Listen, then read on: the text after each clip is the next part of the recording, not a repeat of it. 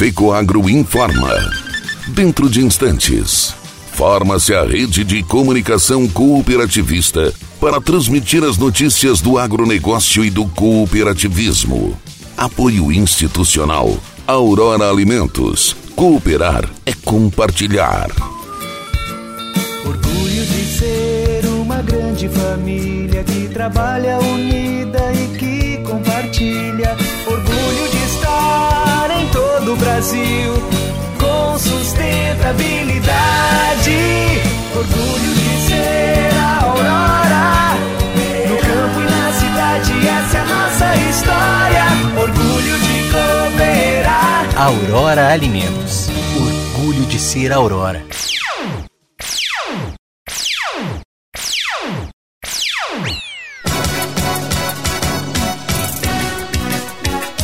Exportações catarinenses têm maior resultado para o mês em 25 anos.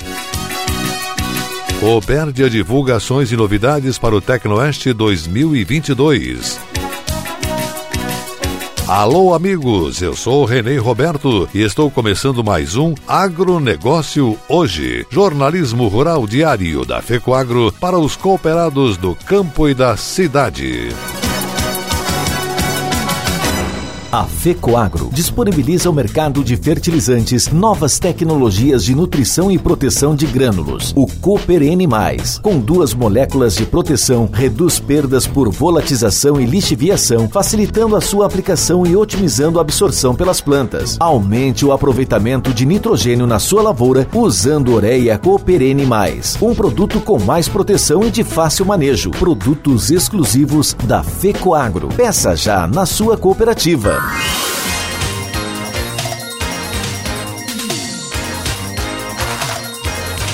Agronegócio hoje. Hoje é quinta-feira, 14 de outubro de 2021. E essas são as notícias. Com data marcada para acontecer entre os dias 15 e 16 de fevereiro de 2022, Show Tecnológico Rural do Oeste de Santa Catarina, o Tecnoeste, evento que apresenta as principais novidades tecnológicas e tendências futuras para o agronegócio em toda a região, já está em fase de planejamento para a realização de sua 16ª edição. O coordenador do Tecnoeste, Flávio Zenaro, comenta que estamos desde o início do ano trabalhando com todas as coordenações, onde várias ações foram desenvolvidas desenvolvidas. Revitalizamos e ampliamos o parque junto ao IFC para proporcionar melhores condições aos expositores e visitantes. Haverá uma tendência de incremento de inovação com relação às novas tecnologias para o agronegócio, agricultura 4.0, muitas novidades e informações para as atividades leiteira, suinícola e avícola, nossos principais negócios de produção em nossa região. O coordenador finalizou dizendo que no dia 7 de dezembro acontecerá o lançamento oficial da 16ª edição do Tecnoeste. O evento vai ocorrer no Instituto Federal Catarinense IFC, Campus Concórdia, que será realizado pela Copérdia em parceria com o IFC e demais apoiadores responsáveis.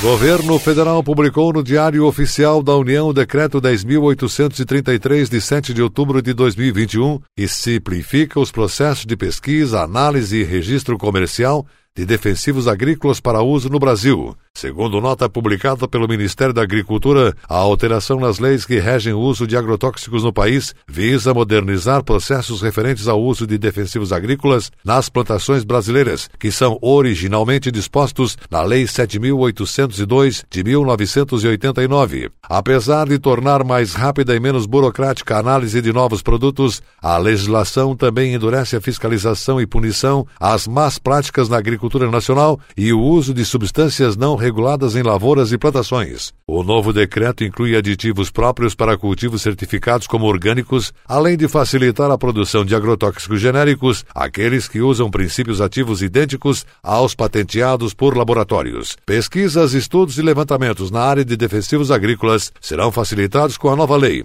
Segundo a pasta, análises com substâncias e ingredientes ativos que já foram aprovados pelos órgãos reguladores do setor, Ministério da Agricultura, Instituto Brasileiro do Meio Ambiente e dos Recursos Naturais Renováveis IBAMA e a Agência Nacional de Vigilância Sanitária Anvisa poderão ser viabilizados sem necessidade de uma licença especial temporária que era exigida antes do decreto. A entrega dos documentos e estudos ficará concentrada no órgão competente para análise, sem a possibilidade de duplicidade. O Ministério da Agricultura faz análise agronômica, o IBAMA faz análise ambiental e a Anvisa a análise toxicológica. A excelência e a robustez do sistema de registro de agrotóxicos brasileiro permanecem inalteradas afirmou o coordenador-geral de agrotóxicos e afins do Ministério da Agricultura, Bruno Cavalheiro Breitenbach. Segundo a quantidade de novos defensivos agrícolas que poderão entrar em circulação, Breitenbach afirmou que ainda não é possível prever, já que um novo processo permite que um único número de registro de defensivos agrícolas abarque uma linha de produtos comerciais, mudança avaliada como evolução no processo. Com a publicação, não apenas novos produtos para lavouras convencionais,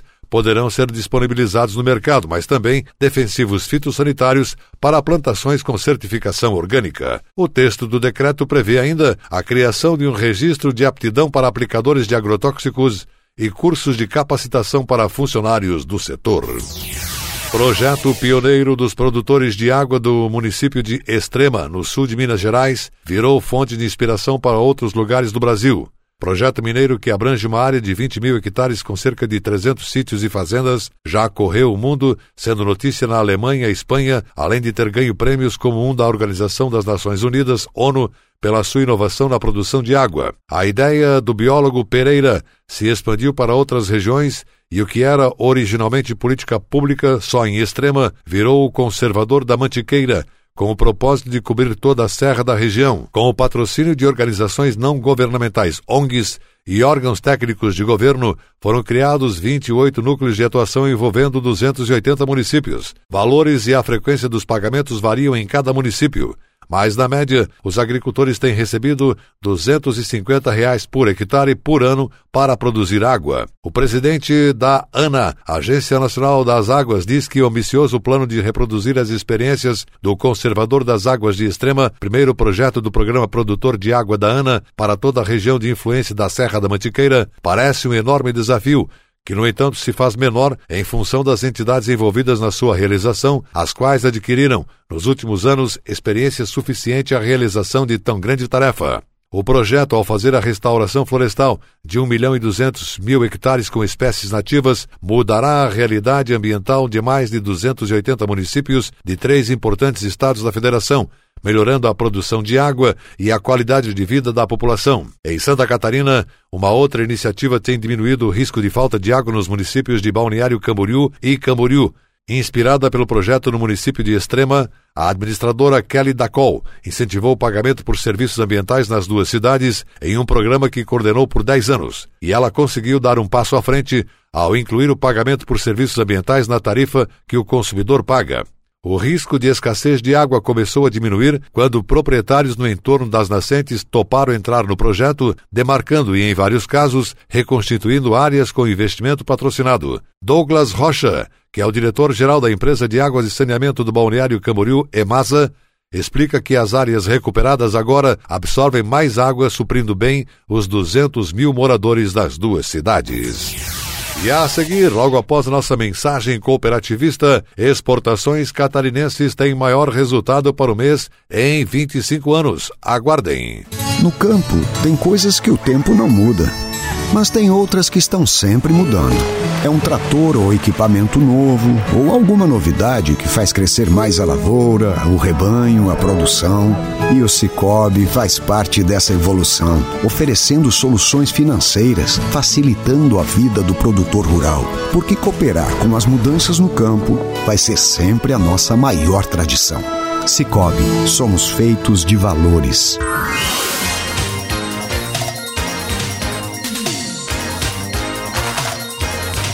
Agronegócio hoje. Muito bem, estamos retornando pelas emissoras que integram a rede catarinense de comunicação cooperativista. E agora atenção para a última notícia. As exportações catarinenses em setembro tiveram recorde nos últimos 25 anos. O valor é o maior para o mês desde 1997, início da série histórica, conforme análise do Observatório Fiesc. O resultado também apresentou um crescimento de 17% na comparação com agosto. No acumulado do ano, os embarques de Santa Catarina somam 7 bilhões 436 milhões de dólares, alta de 21,1% em relação ao mesmo período do ano anterior. Vendas de carne suína catarinense para o exterior continuam em patamares elevados, com o terceiro melhor resultado mensal do ano. Junto com as carnes de aves, foram os principais destaques na exportação em setembro e representaram 30% dos embarques catarinenses no período. O aumento da demanda global ajuda a explicar o resultado. A outra boa notícia é que para o setor de proteína animal, perspectivas para 2022 se mantêm positivas. Santa Catarina avança no mercado global pela qualidade dos seus produtos e pelo reconhecimento sanitário da indústria de alimentos. A adequação das plantas catarinenses para acessar mercados internacionais reflete o nível de competitividade das nossas empresas. Com um cenário favorável de retomada da economia mundial, temos condições de ampliar ainda mais a nossa participação em exportações afirmou o presidente da Fiesc, Federação das Indústrias do Estado de Santa Catarina, empresário Mário César de Aguiar. Santa Catarina também conquistou em setembro o segundo maior resultado de importação do país, com 2 bilhões 177 milhões de dólares. O valor ficou atrás apenas de São Paulo.